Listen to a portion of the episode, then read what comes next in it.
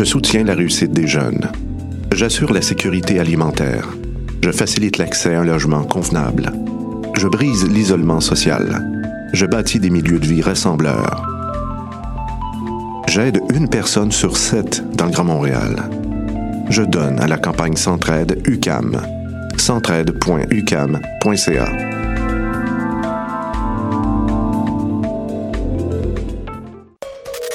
7 au 17 novembre, Coup de cœur francophone vous propose plus de 100 spectacles d'artistes d'ici et d'ailleurs. Place à l'audace et aux découvertes avec Fouki présente les fourmis, Urbain Desbois, Laurence Nerbonne, Jérôme 50, Lou Adriane Cassidy, L'Amalgame, Milligram, La Patère Rose, Kid Kuna, Jérôme Minière, le Whiston Band, Ken Lo et tellement d'autres. Pour tout savoir, consultez coupdecoeur.ca. Coup de cœur francophone, une invitation de SiriusXM.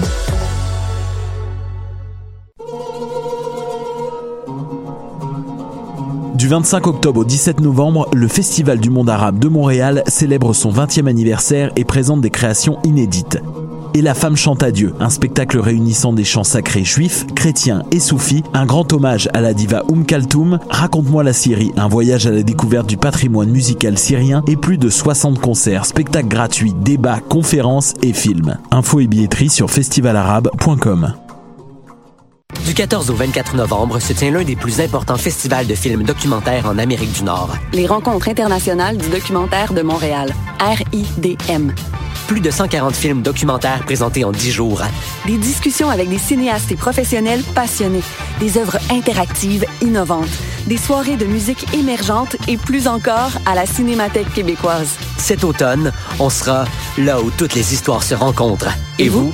Consultez la programmation sur rdm.ca. Hi, this is Ty Siegel, and you're listening to CHOQ in Montreal.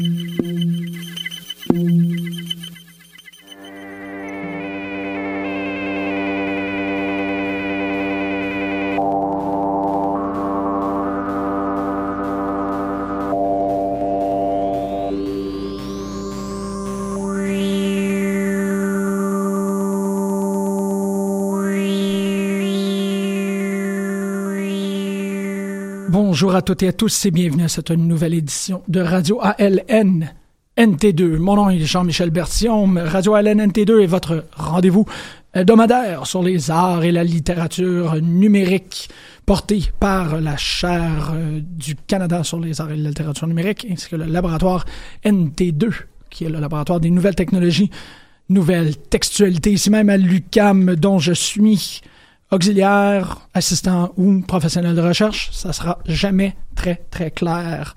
Du moins, ça sera jamais clair pour moi, mais je pense que la structure universitaire est capable de tenir une ambiguïté de plus. Euh, donc, comme euh, j'expliquais, je suis euh, employé de ce laboratoire et une fois de temps en temps, je me permets de venir faire un état de la recherche que l'on fait là-bas en groupe avec Charles, Lisa, Gina, les Alexandra et plusieurs autres personnes Aujourd'hui, une émission euh, portant sur un livre. En fait, c'est un livre qui, qui m'intéressait, duquel j'étais très curieux depuis un bon moment, puisque je suivais un peu le, le, le, la, la, création de ce livre via une balado qui s'appelle L'Enthusiasm, une balado qui est co-animée par Gretchen McCullough.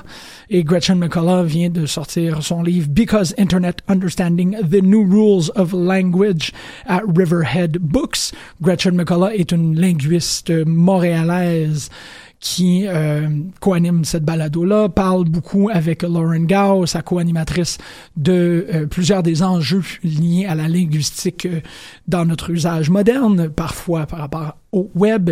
Et ce livre-là, Because Internet, parle essentiellement des euh, variations linguistiques que nous sommes toutes et tous en train de vivre ensemble dans cette nouvelle ère du web communicatif.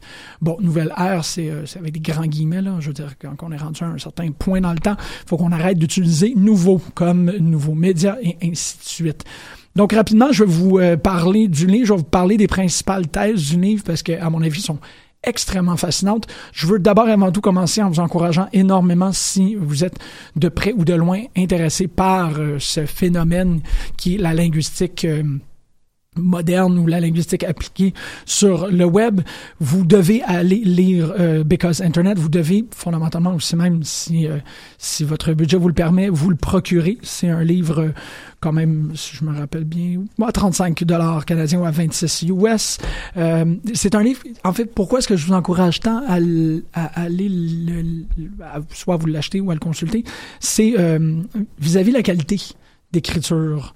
Il y a quelque chose qui qui m'a rendu extrêmement jaloux lorsque je lisais Because Internet, euh, parce que je suis en processus d'écriture dans ma thèse, et cette forme de de nonchalance, et ici pas à prendre euh, de manière péjorative, mais une légèreté érudite telle qu'elle est démontrée comme euh, dans Because Internet. Gretchen McCullough a un, niveau de langage exceptionnel et une façon de, de mettre sur papier sa pensée de manière très emballante, très intéressante et très, en fait, c'est très humoristique.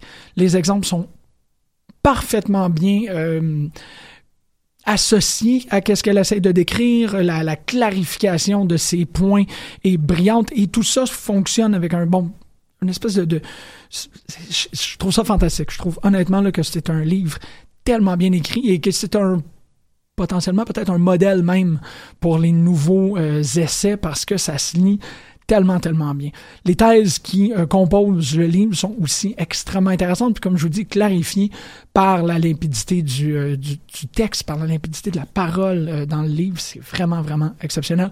Donc, attendez-vous pas à lire, ben, déjà d'abord et avant tout, je pense que l'idée de créer ou de, de, de, de rédiger des euh, articles universitaires ou des essais universitaires dans un style aride, dans un style aride et complexe à décoder, c'est un peu désuet. Je pense plus qu'on est dans cette tradition-là où le plus que le langage est, complexe, le plus que le langage est difficile à se figurer, le mieux c'est. Je pense qu'on est peut-être à une ère où on va euh, prioriser davantage une clarté des idées et aussi un espèce de de, de comment je, je veux quand même Bon, mais je veux quand même l'utiliser. Une forme de complicité entre le lecteur et l'auteur qui, à mon avis, rend euh, l'exercice intellectuel beaucoup plus agréable, beaucoup plus facile aussi et rend euh, l'exercice intellectuel lui donne une meilleure chance d'être gratifiante.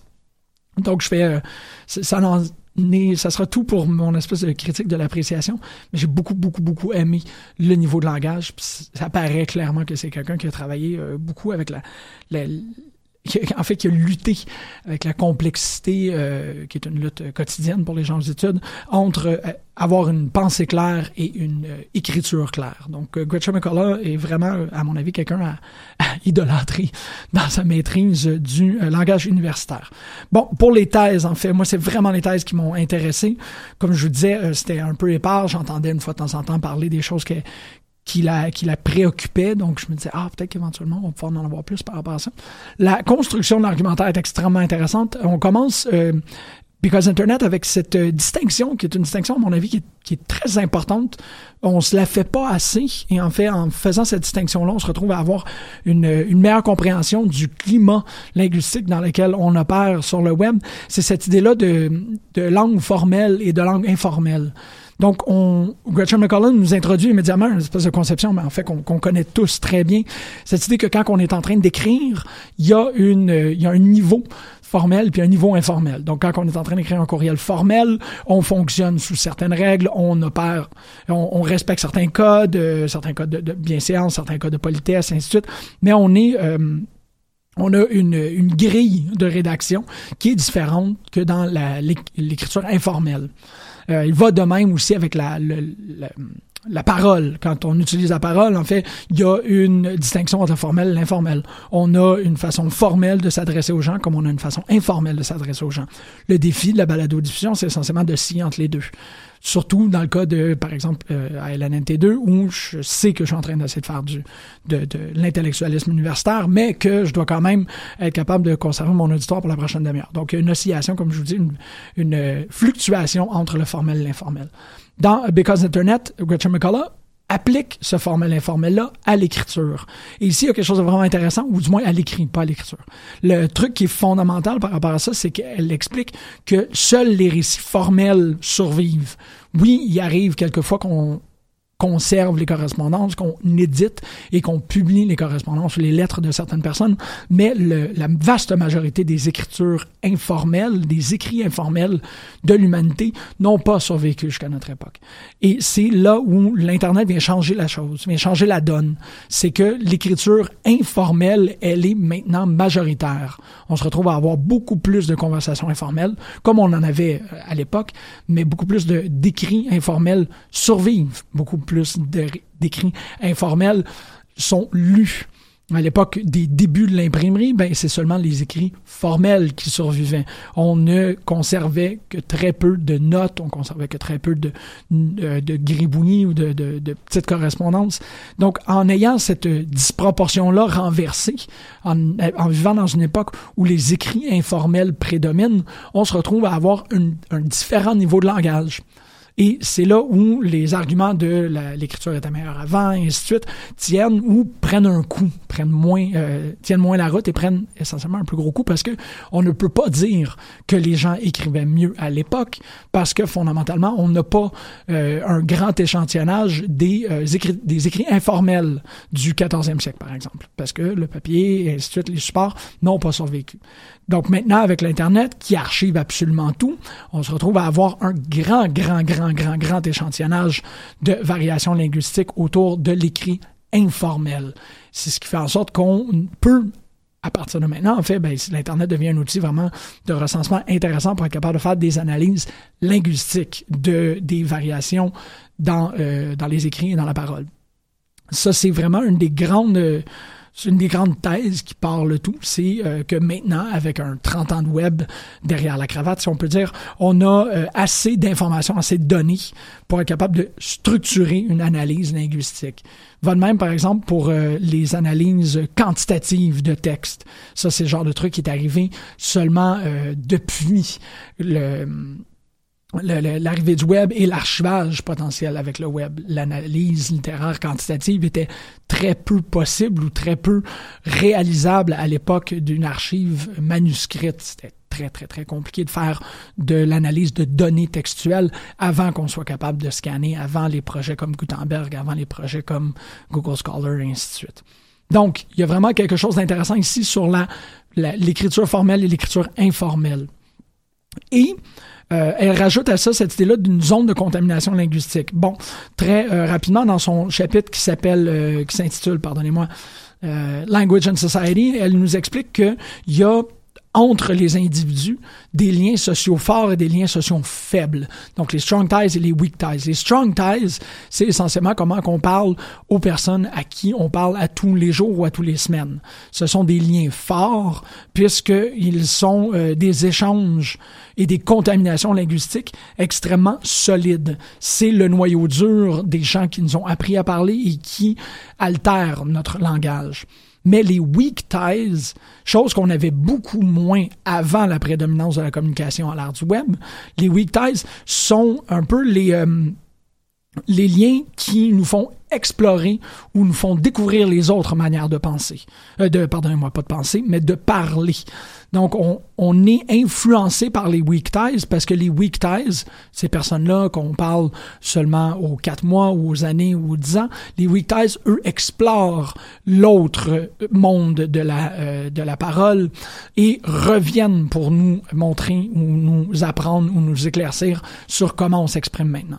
Bon, ça, c'est très intéressant parce que, évidemment, avant le web, les strong ties prédominaient, on apprenait le langage dans un noyau dur et les weak ties, une fois de temps en temps, on euh, les côtoyait, une fois de temps en temps, les weak ties nous ramenaient quelque chose de nouveau, mais c'était beaucoup moins fort que ce l'est actuellement, par exemple, sur Twitter où les weak ties prédominent. En fait, euh, Twitter est une plateforme de weak ties. Je ne penserais pas que beaucoup de gens communiquent avec leur noyau dur via Twitter. Peut-être des communications informelles ou des communications rapides, mais c'est pas via Twitter qu'on s'informe sur la vie euh, de nos proches, de nos proches vraiment en termes de euh, proximité affective et proximité géographique. Twitter est vraiment un endroit euh, qui nous permet de communiquer avec notre un, avec un réseau de weak ties autour de nous. Donc c'est vraiment le, le, le weak le, lieu de weak tie par excellence. Et dans ces weak ties-là, on se retrouve à avoir l'émergence des euh, innovations linguistiques. Ces choses que l'on appelle, puis ça, il y a comme une petite partie dans Because Internet qui est intéressant, sous la rubrique du Columbusing. Donc le Columbusing, essentiellement, c'est un, un terme informel qui est, euh, en fait, qui vient, qui vise à décrire un effet médiatique de découverte d'un terme. Et là, euh, lit, bay, euh, OK Boomer actuellement sont des espèces de ben peut-être pas OK Boomer mais euh, Lit, Bay, AF, euh, bon pardonnez-moi je, je connais pas nécessairement tant de ces termes-là, mais c'est des termes par exemple qui sont utilisés dans des communautés euh, marginalisées ou des communautés euh, racisées ou des communautés de, de, de, à vocation sexuelle différente et ces termes-là sont utilisé dans des communautés fermées pour décrire quelque chose, comme, euh, comme Wa People, par exemple, qui est un, qui est un mot qui est utilisé euh, qui l'est peut-être plus maintenant, parce que bon, je, suis un peu euh, à la remorque de ces, de ces euh, si on peut dire, mais comme White People était utilisé pour décrire les communautés euh, caucasiennes, donc les White People, on disait White People. Et une fois que ce terme-là a été découvert par euh, les médias de masse ou par euh, des, euh, des, autorités ou des personnes influentes, on dit qu'ils ont été Columbus. Donc Columbusing, c'est un peu la manière de Christophe Colomb, c'est de découvrir quelque chose qui existait auparavant. Donc Christophe Colomb, on peut autant qu'on dit qu'il a découvert l'Amérique, ben il n'a pas vraiment découvert grand-chose parce qu'il y avait des gens qui étaient en Amérique avant lui. Donc il, il arrive un peu à, en disant, regardez ce que je viens de découvrir, c'est un territoire qui existait et qui était connu par d'autres auparavant. C'est la même chose avec les termes linguistiques comme lit, comme femme, comme bay. C'est toutes des expressions qui ont été utilisées par des communautés et découvertes et euh, qui ont pullulé à travers les médias. Donc, on Columbus un terme et tout d'un coup, ça devient le genre de truc qu'on peut entendre à euh, tous les postes de télévision, à toutes les téléréalités, et ainsi de suite. Donc, il y a ce petit, euh, ce petit truc-là qui est vraiment intéressant par rapport aux weak ties, c'est qu'on finit par adopter ce langage-là via weak ties, pas via strong ties. C'est pas à travers les grands, euh, les grandes conversations qu'on euh, finit par adopter ces petites micro-expressions-là, c'est dans nos petites communications informelles qui sont issues du web. Donc les strong ties et les euh, weak ties sont vraiment, vraiment intéressants parce que, comme elle explique, la contamination des weak ties, lorsqu'elle est consolidée et qu'elle se solidifie dans un dans, dans, le noyau dur, comme je disais dans les strong ties, ça devient non pas du langage qui est euh, qui, se qui se propage, mais ça devient beaucoup plus que ce qu'on appelle des in jokes. C'est quand euh, une expression est comprise dans un noyau dur et par ce noyau dur là seulement, ben c'est une c'est une in joke. Ça ne sert à rien d'essayer de diffuser cette blague là à l'extérieur parce que ce, cette blague là ou cet usage linguistique là appartient au strong core. Donc ça, c'est vraiment euh, intéressant. Il y a évidemment, quand on commence à discuter de la linguistique, elle fait une esquisse assez intéressante à mon avis, à mon avis, des populations du web. Donc le chapitre qui suivra, c'est euh, Internet People, où elle fait la distinction entre les first wave, qui sont les Internet pardonnez-moi, les Internet People qui ont utilisé le MIRC et les Usenet et les choses comme ça. Et comment est-ce que ces gens-là avaient fondamentalement les IRC, le BBS, les Listserv, euh, ainsi de suite? Ces gens-là avaient une langue du web, avaient une parole du web, mais qui n'est plus existante, en fait, parce que le web 2.0 est venu un peu en quelque sorte supplanter ce web-là. Donc les abréviations qui existaient à cette époque-là, ou du moins la façon de communiquer dans les débuts du web n'est plus une façon populaire et même est une façon presque archaïque, si on peut utiliser cette expression-là, un, un archéologie du vieux web. On n'utilise plus ces expressions-là à la même manière, ou du moins quand on les utilise, c'est avec une espèce de connaissance que ça provient d'un vieux web. Donc le first wave est vraiment ces gens-là qui euh, habitaient sur Internet, mais qui habitaient pas de manière permanente comme nous on le fait actuellement, mais habitaient sur Internet et euh, développaient un langage qui était, à mon avis, beaucoup plus près du strong ties que du weak tie. Parce que, bon, comment la structure de Usenet et d'IRC fonctionnait, on devait vraiment entretenir une relation immédiate avec ces gens-là, ce qui faisait en sorte qu'il y avait, ben, aussi, le web n'était pas aussi populaire, donc il n'y avait pas autant de gens dessus, et n'ayant pas autant de gens dessus, on avait moins de weak ties, on développait des véritables amitiés avec la communauté du web. Donc, elle fait le first web avec les Internet People. Le second, pardonnez-moi, first wave. La second, second wave, c'est essentiellement ce qu'elle appelle les full Internet People. Donc, les full Internet People, c'est les gens qui ont une connaissance du web telle qu'elle existe et non pas qu'elle existera, mais qui ont une assez bonne, euh, qui ont un peu suivi. Et en ayant suivi, tu as une connaissance un peu marginal du début du web, une forte connaissance du centre du web et assez, quand je parle du centre, je parle du centre de l'histoire, et en ayant une bonne connaissance du centre de l'histoire du web, quelques aptitudes pour être capable de comprendre où le web s'en va, mais de moins en moins adapté à, euh, à l'orientation, la direction que va prendre le web dans les prochaines années.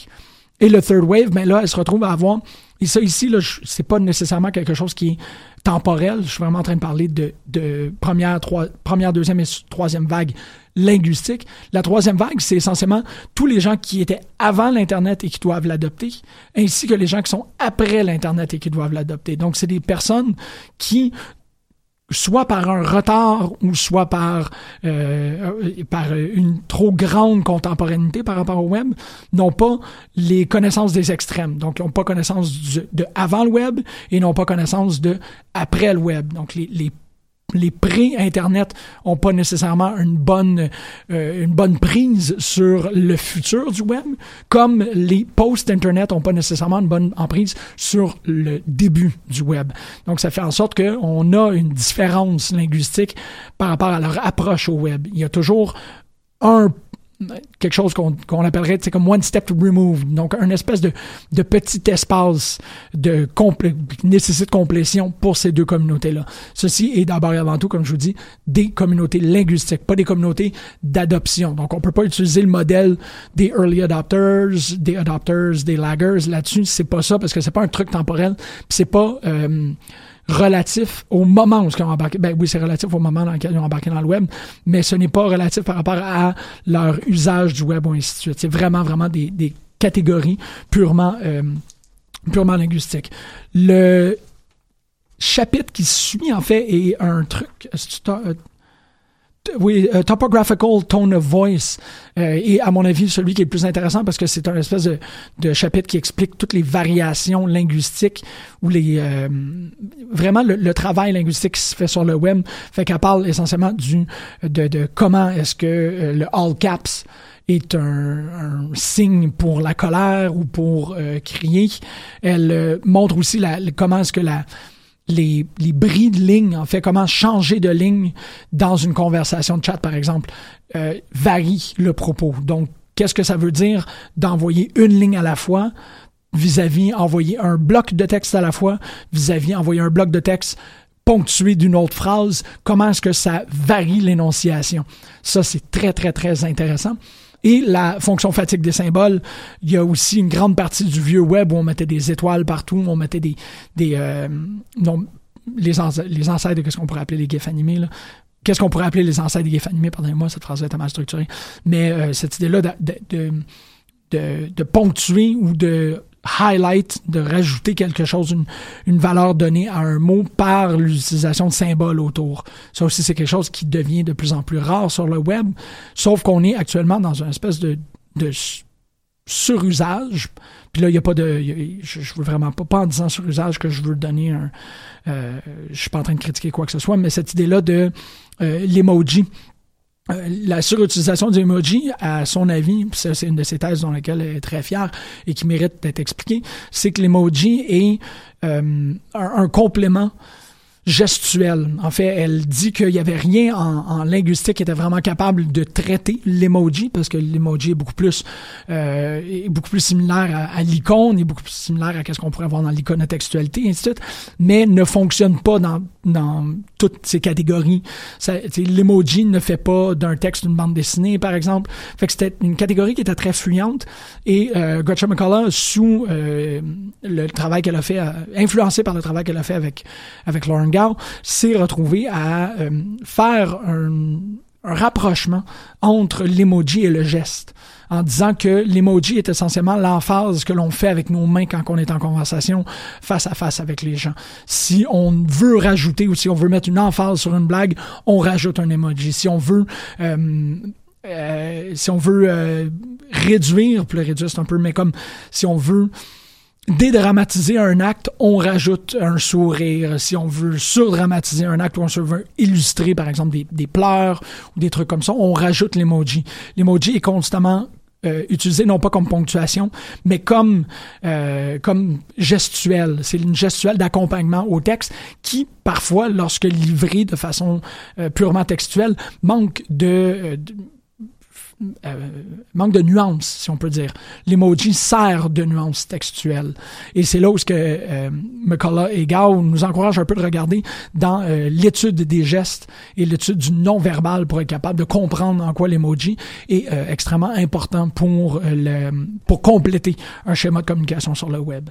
Donc il y a ça et plusieurs autres trucs. Je me rends compte que le temps passe, le temps file, donc je ne pourrais pas compliquer, compléter aujourd'hui, mais en même temps, c'est pas aujourd'hui que je vous faisais le une, reprise complète de qu'est-ce qui a été dit sur Because Internet, Understanding the New Rules of Language de Gretchen McCullough. Non, en fait, je voulais juste vous euh, montrer, vous démontrer, vous expliquer quelques-unes des principales thèses et aussi vous encourager, si c'est dans vos cordes, si c'est dans vos intérêts, à aller euh, le lire, euh, l'acheter ou l'emprunter à quelqu'un. Donc, c'était euh, l'émission pour aujourd'hui. C'était un excellent livre. C'était un excellent moment que j'ai pu passer avec vous. Allez lire ça. On se revoit la semaine prochaine pour d'autres arts et littérature numérique. Bonne semaine tout le monde. On va aller écouter Pelicans in the Summer de Sudan Archive ou Sudan Archives.